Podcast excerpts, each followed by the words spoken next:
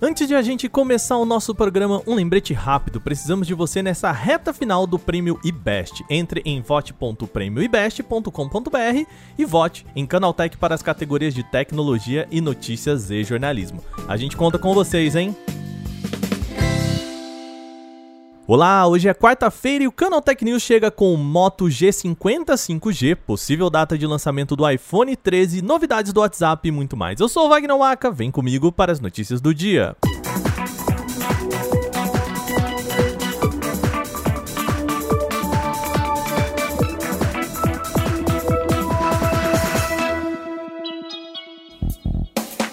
A Motorola anunciou nesta quarta-feira mais um smartphone 5G. Chamado Moto G50 5G, o modelo é o mais barato da empresa com esta tecnologia. Alguém que acompanha a Motorola há tempos pode lembrar que ela já lançou um G50 e que tinha 5G. Contudo, essa versão é bem diferente do G50 convencional. Ele possui uma tela IPS LCD de 6,5 polegadas, taxa de atualização de 90 Hz e resolução HD+. Na traseira, o smartphone conta com um módulo quadrado que abriga o seu conjunto triplo de lentes. Na lateral direita, o celular também possui botões físicos de volume, acesso ao Google Assistente e também leitor de digital. O modelo é equipado com o processador Dimensity 700, acompanhado de 4 GB de RAM e 128 GB de armazenamento. O smartphone é alimentado por uma bateria de 5.000 mAh com suporte para 15 watts de carregamento. O Moto G50 5G será lançado inicialmente na Austrália por apenas 399 dólares australianos, o que daria 1.500 reais aproximadamente na conversão direta, sempre sem considerar os impostos. A nova linha de iPhones deve ser lançada em 17 de setembro, mas calma, essa ainda não é uma data oficial, tá? O portal chinês chamado IT Home diz ter tido acesso a algumas imagens de divulgação dos iPhones 13, na qual aparece essa data.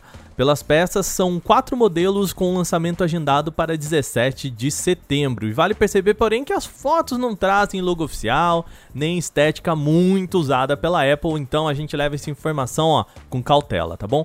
Apesar disso, caso as imagens mesmo não sejam verdadeiras, o lançamento não deve ocorrer muito distante dessa data. Isso porque geralmente a Apple reserva setembro para apresentar os seus novos produtos. Além da linha iPhone 13, o IT Home também aponta que os AirPods 3 serão lançados no mesmo mês, mas lá mais por final, em 30 de setembro. Até o momento, a Apple ainda não confirmou estas informações. WhatsApp deve receber um recurso do seu irmão Instagram, sabe aquele de permitir reagir a uma mensagem usando um emoji? Pois é, a novidade apareceu na versão beta do WhatsApp, conforme descreve o WA Beta Info, site que a gente sempre fala aqui sobre o aplicativo. Até agora não se sabe muito sobre a função e nem como ela vai aparecer. Porém, a expectativa é de que a função seja semelhante ao que existe no Instagram e até no Messenger, aquela no qual o usuário pode reagir diretamente a uma única mensagem com qualquer emoji disponível. Aí a figurinha escolhida fica ali colocada no cantinho do balão como destaque e o recebedor é notificado da interação no celular. Eu acho que todo mundo que já usou esses dois aplicativos provavelmente já usou essa interação.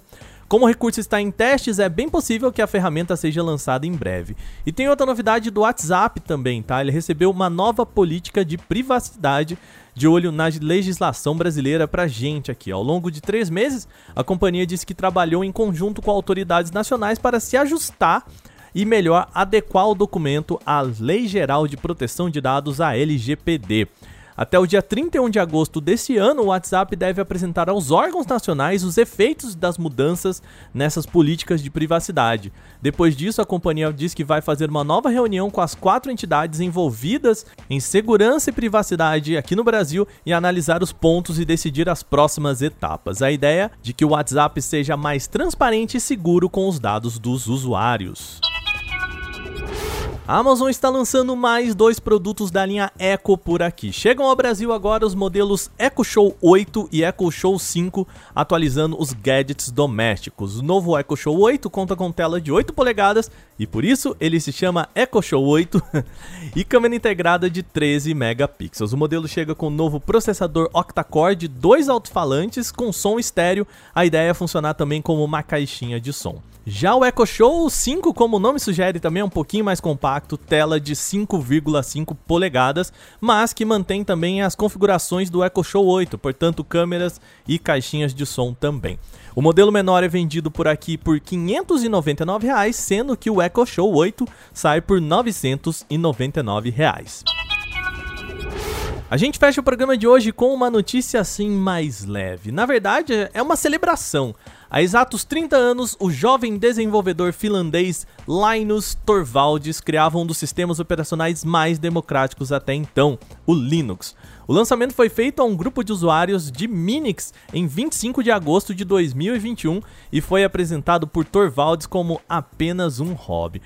A mensagem que ele mandou pro pessoal dizia o seguinte, abre aspas: Olá a todos aí usando Minix. Estou criando um sistema operacional livre, apenas um hobby, não será nada grande e profissional como o Gen1 para clones AT de 386 ou 486. Isso está sendo preparado desde abril e já começa a ficar pronto, fecha aspas. Quando ele disse que não será nada grande, ele mal sabia o tamanho que o Linux tomaria. Na época, o lendário desenvolvedor tinha apenas 21 anos e provavelmente não tinha a menor dimensão de que aquele seria o primeiro passo de uma jornada incrível que abriria um sem número de possibilidades tecnológicas nas próximas décadas. Portanto, aqui fica a nossa lembrança e com uma curiosidade, tá?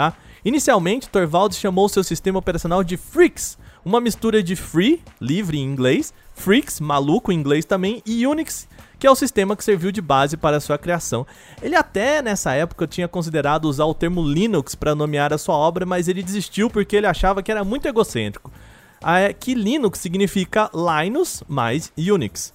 Só que aí quando ele foi submeter para outras pessoas, ele achou que Freaks não era um nome que pegava muito bem, porque é maluco, enfim, e ele acabou usando Linux mesmo. Uma vida longa e próspera ao Linux, 30 anos aí firme e forte, a gente gosta muito aqui no Canaltech.